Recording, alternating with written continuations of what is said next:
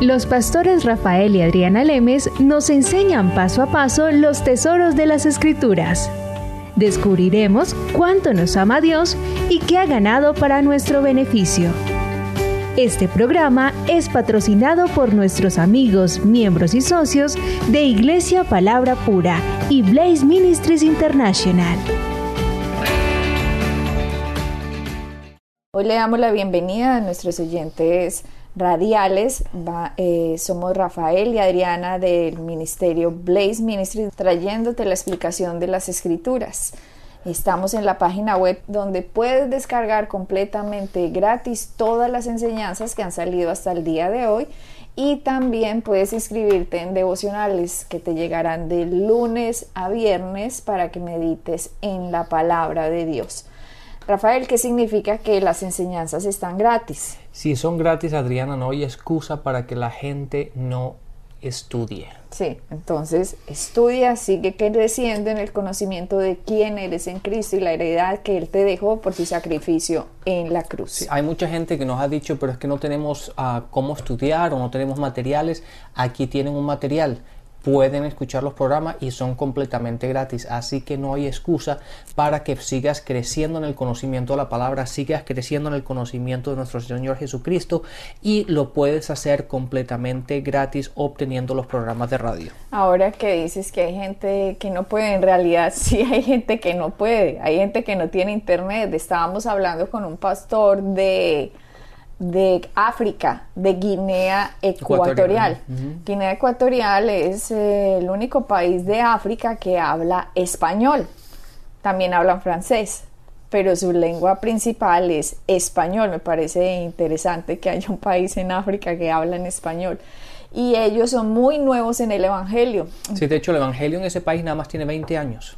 Entonces nos estaba comentando él que todo el mundo dice una cosa diferente, que todos quieren ser pastores, que todos se ponen en los púlpitos y que han hecho y deshecho porque cogen una Biblia, no saben, simplemente van leyendo y creen que todo nada se conecta con nada y lo que hacen es un revoltijo y que todo el mundo está equivocado y que no hay una como una doctrina debido a la cantidad de personas que se ponen en posiciones sin estar entrenadas y sin haber estudiado y sin saber dividir correctamente la palabra de Dios. Sí, de hecho, Adriana, cuando estábamos con él, no lo encontramos, estábamos en otra ciudad haciendo una conferencia y hablamos con él, yo lo, nos lo presentaron y estuvimos hablando y tuve la oportunidad de en, el almuerzo sentarme junto a él y estuvimos hablando. Y él me dijo que eh, llevaba en el Evangelio o, como pastor más de 10 años y la cantidad de errores que él predicaba. Ahora que ha, ha estado viniendo a Estados Unidos y ha venido unas cuantas veces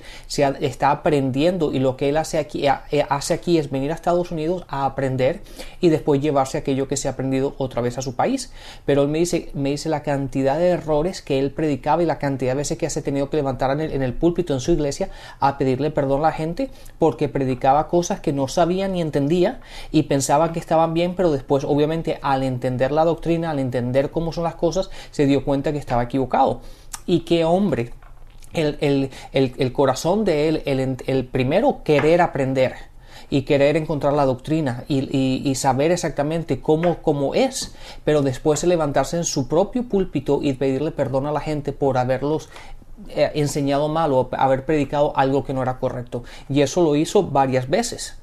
Entonces, pero lo importante, y claro, nosotros obviamente ah, le, hemos provisto de todos los programas de radio, se lo dimos en un MP3 para que se lo llevara otra vez a su país y le imprimimos una cantidad de material para que los pueda leer y pueda seguir aprendiendo y creciendo en el, en el conocimiento de la palabra. Él dijo que lo más impresionante para él fue darse cuenta que ya no estábamos en el Antiguo Testamento. Sí. Sino que estábamos bajo una nueva era, bajo la era del Evangelio de nuestro Señor Jesucristo y que todo lo que pasó en el antiguo fue para llevarnos a Él. Entonces dijo, entonces como no entendía, me la pasaba diciendo todo lo del Antiguo Testamento, amenazando a la gente, Dios los va a castigar, tienen una maldición, esto y aquello, y dice, y a la hora del té, ese no era el Evangelio, yo fui el que, fui el que estaba equivocado y por eso me he dado cuenta la necesidad de estudiar. Y lo más duro para mí es ver la cantidad de gente que hay en este momento en Guinea Ecuatorial que están detrás de púlpitos que no creen que tienen que estudiar sino que ya, ya leí esto y esto es así, por lo tanto no se hacen debajo de más gente preparada, no se hacen discípulos de alguien, sino que creen que como ya medio saben algo, entonces ya me las sé todas y por eso se ponen en esos lugares y lo que sucede es que le hacen más daño al cuerpo de Cristo por no tener idea de cómo se diferencia y se divide correctamente la palabra de Dios.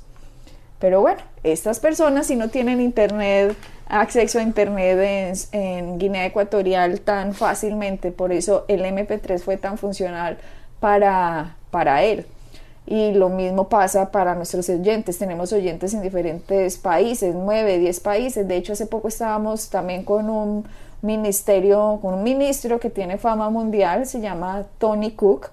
Él viaja enseñando cómo se hace la unión de la iglesia. Es, funciona para la unidad de la iglesia como cuerpo de Cristo, que todos tenemos una función. No todos tenemos la misma función, pero todos tenemos una función.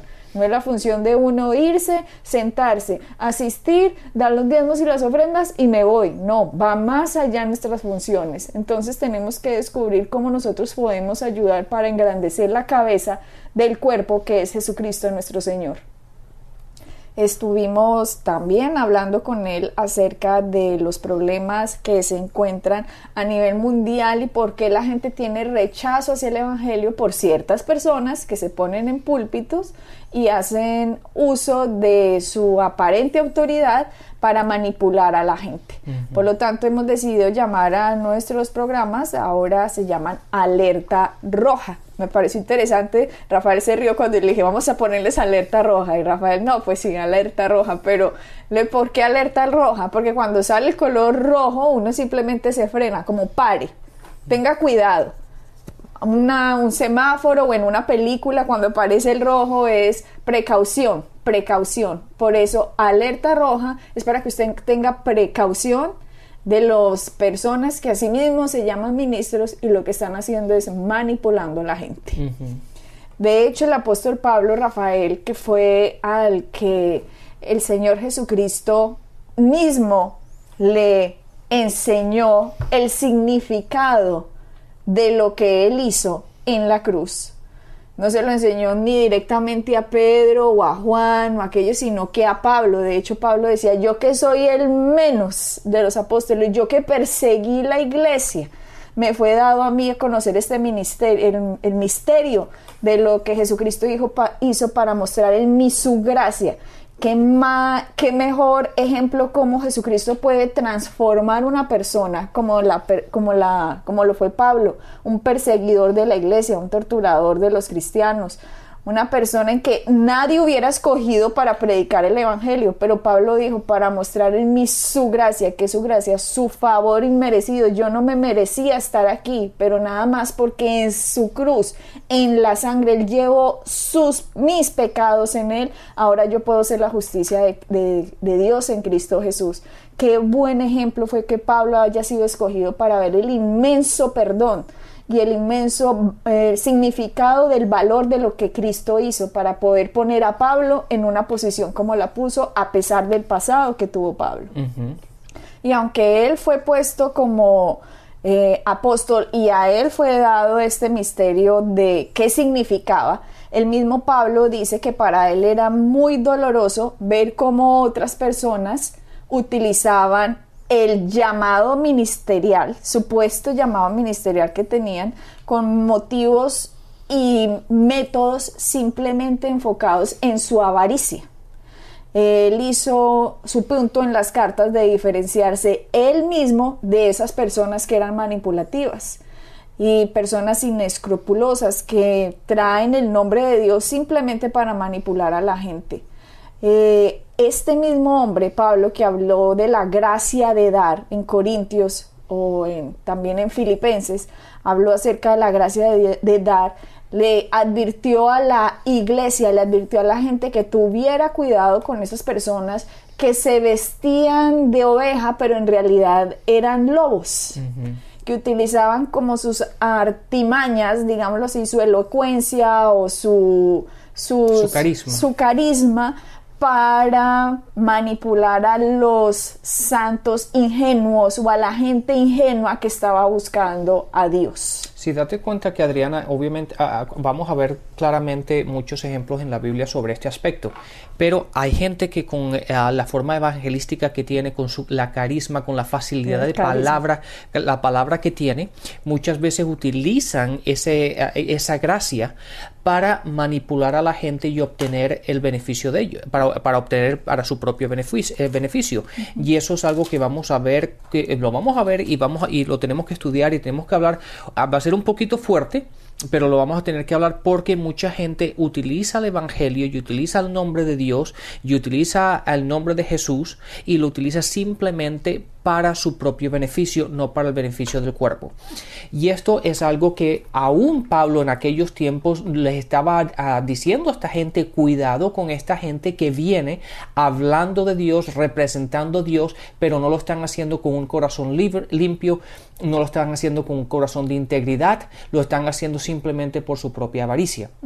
Y en las escrituras vamos a ver, vamos a ver ejemplo tras ejemplo en los cuales Él nos dice que tengamos mucho cuidado. Y hoy día sigue siendo verdad. Hoy día sigue siendo verdad en el sentido que tenemos que tener cuidado dónde ponemos nuestras ofrendas, dónde sembramos nuestras semillas, dónde ofrendamos, dónde ponemos nuestros diezmos. Y tenemos que seguir la guía del Espíritu Santo para saber dónde lo hacemos. ¿Por qué? Porque hay muchos ministerios que aunque han creado una imagen y han hecho una y, tienen cierta carisma para cierto ah, carisma perdona cierto carisma cierto carisma para predicar el evangelio y todo esto realmente lo están haciendo con, con otros motivos y no para para el ministerio en sí. No para dar a conocer a Jesucristo, sino para dar a conocerse ellos mismos. Exactamente. Date cuenta que en el Antiguo Testamento, en Deuteronomios, uh, Deuteronomios capítulo 8, en el versículo 8, nos dice cuál es la razón para el dinero o el razón para las finanzas. Y en Deuteronomio 8:18 dice, si no fue Jehová tu Dios, porque Él te dará poder para hacer riqueza a fin de confirmar su pacto.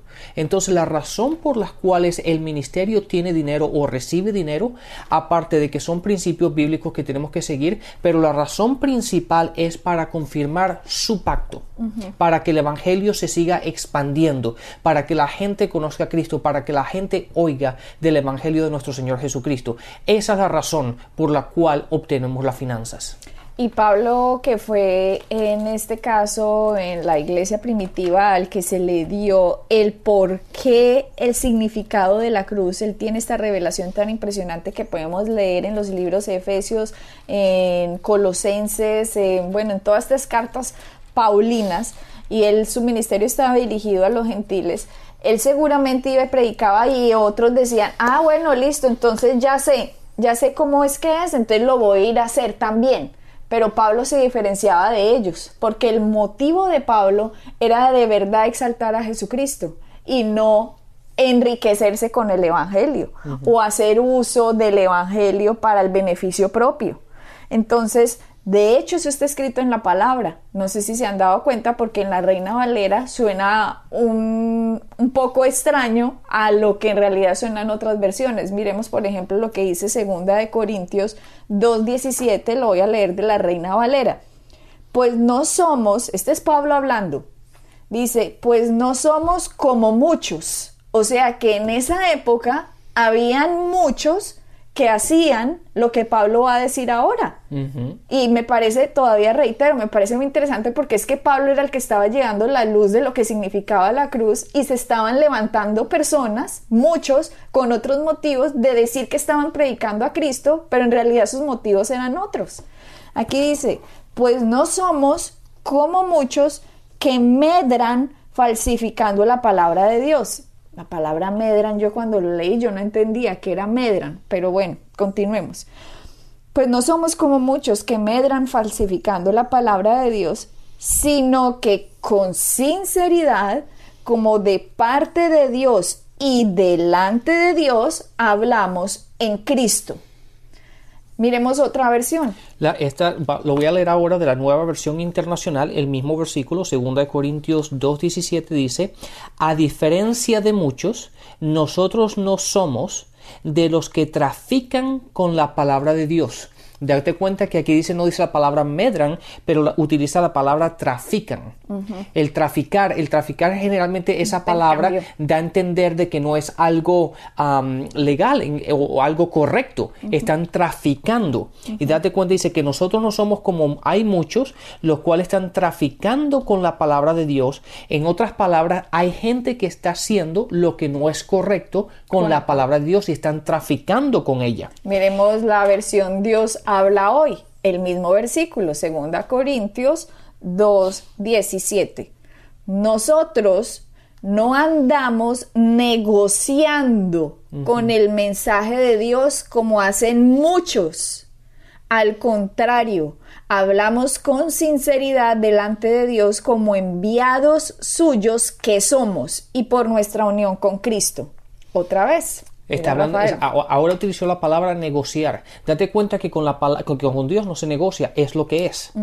Y aquí hay gente que se pone a negociar. ¿Qué significa eso? Que están jugando, están tratando de buscar de dónde sacar mejor beneficio. De hecho, cuando tú negocias, la palabra negociar, de hecho, cuando tú vas de compras, ¿verdad? Y empiezas a negociar, ¿qué es lo que estás tratando de hacer? Estás tratando de sacar un mejor precio para tu propio beneficio. Y mucha gente hace eso con la palabra. Empieza a negociar de tal manera que pueda obtener un mayor beneficio para él, para, eh, para esa persona, para, eh, para uno mismo, en vez de el mejor, el mejoramiento o el beneficio del otro. Miremos la versión eh, esta cuál es versión es la Biblia internacional no la nueva versión internacional. Ya leíste esa no la Biblia de las Américas vamos a la Biblia de las Américas. Segunda de Corintios 2:17 pues no somos como muchos que comercian con la palabra de Dios sino con sinceridad como de parte de Dios y delante de Dios hablamos en Cristo. Aquí Pablo está haciendo la diferenciación de unos lo hacen por la sinceridad que están buscando que una persona entienda lo que Cristo hizo para que en esa persona sea establecido Cristo en él y esa persona pueda disfrutar de los beneficios y de la herencia de lo que Cristo ganó en la cruz. Otros lo que hacen es vamos a utilizar la palabra de Dios para ver qué beneficios sacamos nosotros de esa persona. Por eso él dice, trafican, comercian, negocian lo que tú explicabas, están haciendo, utilizando la palabra para el beneficio mío, no para el beneficio del oyente, no para el beneficio de la congregación, no para el beneficio del que escucha, sino el que yo tengo. Yo tengo, quiero sacar un beneficio de lo que yo voy a hacer. Exactamente. Adriana, date cuenta que todas esas palabras que acabamos de leer, significa que el beneficio no va para el beneficio de todos, el, beneficio va para el beneficio de uno. Y volvamos otra vez al, punto principal, cuál es el, producto o cuál es el beneficio de las, finanzas, de las riquezas. Ha sido para confirmar el pacto de Dios, para expandir el Evangelio. Y todas estas palabras que hemos, que hemos estado viendo, que es de comerciar, negociar, traficar, traficar hablan de algo que no está buscando el beneficio de todos, está buscando el beneficio de uno nada más. Entonces, estas son las cosas que tenemos que tener mucho cuidado cuando nosotros vamos a poner nuestras finanzas, nuestras semillas, si lo puedo decir así, porque lo que, donde estamos haciéndolo no lo estamos haciendo en buena tierra. Hay alguien detrás de esta imagen, detrás de esta uh, detrás de este ministerio que no lo está haciendo correctamente. No hay una transparencia y no hay integridad, no hay sinceridad, como lo dice en el, en el versículo, no hay sinceridad de quién está él predicando que es Cristo. De hecho, el apóstol Pedro, el apóstol Pedro habló de falsos maestros que iban a causar que el camino de la verdad también fuera blasfemado el apóstol Pedro muestra en segunda de Pedro 2.2, miremos, voy a leer la versión Dios habla hoy, dice, eh, muchos lo seguirán, perdón, dice, hubo también, vamos al 1, hubo también falsos profetas en el pueblo de Israel y así habrá falsos maestros entre ustedes.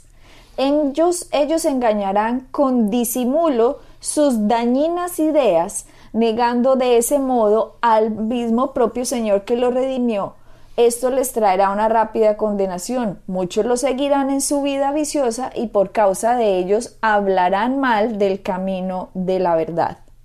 Sí, date cuenta. De hecho, voy a leer la, la, la nueva versión internacional. El versículo 2 dice: Muchos lo seguirán en sus prácticas vergonzosas y por causa de ellos se difamará el camino de la verdad. Date cuenta que una vez más, aquí Pablo nos está diciendo, perdón, Pedro nos está diciendo que hay malos, malos ministros. que hay malas enseñanzas, que tenemos que tener cuidado a quién seguimos y tenemos que tener una claridad el por qué seguimos a esa persona. No tenemos que ser como ovejas que no vemos, ¿verdad? Que simplemente porque estamos oyendo a alguien que menciona a Dios o que menciona a Cristo, tenemos que seguir a esa persona. Tenemos que, es nuestra responsabilidad el saber a quién seguimos y, y estar seguros de la enseñanza de la cual estamos oyendo y siguiendo en nuestras vidas.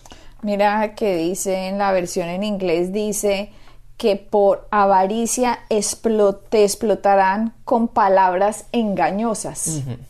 La versión el mensaje en inglés dice, van a decir cualquier cosa que suene bien para explotarte, para explotarlo.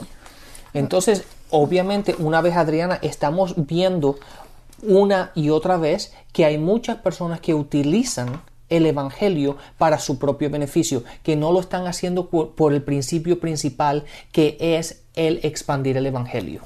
Entonces vamos a empezar con una serie de alerta roja. Vamos con la primera alerta roja. Usted debe tener, eh, poner una alerta roja en su vida cuando usted esté escuchando a alguien que le está dando la impresión a usted que con lo que usted da, usted va a tener eh, un beneficio especial, como un milagro especial para su vida. Un milagro, digámoslo así. Eh, por ejemplo, que usted va a tener una sanidad de algo porque usted dio esto. Entonces las personas que lo están escuchando simplemente dicen, ay, sí, yo quiero ser sano, entonces yo voy a dar este dinero para ver si Dios me sana. Entonces, ¿qué está haciendo la persona? Creyendo que porque alguien está detrás de un púlpito, le está confía en esa persona, esa persona dice que es un representante de Dios, pero en lo que en realidad está haciendo está manipulando a alguien, porque está negando el camino de la verdad, como decía Pedro. Sí. Están negando la sinceridad de para qué se predica, como decía Pablo. Es para exaltar a Jesucristo y Jesucristo no pidió dinero para sanar a alguien. Sí, hay dos cosas, hay dos puntos que son muy importantes, dos puntos principales. Eh, vamos a hablar de muchas cosas en estos, ah, en estos programas, pero hay dos puntos principales. Una es, si no hay, si tú esto no lo puedes no lo puedes verificar en las escrituras, no lo hagas. Segundo, si lo que, lo que te están diciendo nunca, nunca hay que sembrar basado en emocionalismo. Hay muchas veces que cuando tú estás en, una iglesia, cuando estás en un, tipo de servicio y, la emoción y el ver lo, que Dios está haciendo y la palabra que se está predicando y todo eso, la gente es ese emocionalismo, eso te hace dar. Nunca hay que dar basado en, en emocionalismo. Y después tienes que dar siempre basado en las escrituras. Nunca vas a encontrar esa escritura que tú tienes que dar para que Dios haga algo. Eso significaría comprar lo que Cristo ha hecho y, es, y eso no, no, es así. Entonces, esos son los tres puntos principales en los cuales tenemos que basar todo lo que hacemos para nosotros dar o sembrar en el Evangelio. Mucha gente uh, utiliza incentivos como si usted da una ofrenda, todas sus deudas van a ser canceladas en 10 días, por ejemplo. Exactamente. Entonces vamos una vez, ¿dónde podemos verificar eso en la palabra? ¿Hay alguna escritura que nos confirme que haciendo eso eso pasa? No lo hay. Entonces, eso generalmente, ese tipo de mensajes generalmente lo hace gente que tiene, que tiene ah, carisma para predicar, lo, hacen en, sitios que básicamente lo hacen basado en la ignorancia de la gente y en el, en el, mismo emocionalismo. Entonces están esperando que la gente simplemente reaccione basado en ello. y, y, no hay escritura alguna que, se, que nos podemos basar para que eso, eso pase. Entonces tengan también, muchos dicen que ellos tienen la superunción para que esto pase. Entonces, en este momento, si usted pone dinero en la ofrenda, su esposo o su hijo serán salvos. Tampoco. No hay escritura ninguna. Date cuenta que primero tienen que oír el Evangelio. De hecho, podemos ir al libro de Hechos y cuando, cuando el, el que estaba cuidando las, las celdas, la, la cárcel, carcelero. ¿se acuerda que se iba a matar él mismo? Y Pablo, Pablo dijo, no, no te mates. Y digo, pero ¿qué tengo que hacer yo para ser salvo? Y entonces él dijo, él le predicó el Evangelio. Y después la palabra dice que todos los que estaban en su casa también se sanaron. Ah, perdón, también se salvaron. Pero date cuenta que en el siguiente versículo dice, Pablo les predicó a ellos también, a todos los que estaban en la casa. Por lo tanto, ellos recibieron. Entonces, tenemos que entender las escrituras, tenemos que saber lo que dicen las palabras y no simplemente reaccionar basado en lo que alguien dice sin verificarlo en las escrituras. Sí, Rafael, la gente y muchos de ellos dicen, usted no puede comprar un milagro. Esto se trata de fe y la fe es que usted ponga el dinero aquí y su esposo, su hijo, usted va a ser sanado supernaturalmente, sus deudas van a ser canceladas y en cinco días va a pasar esto o en diez días. Eso no es así.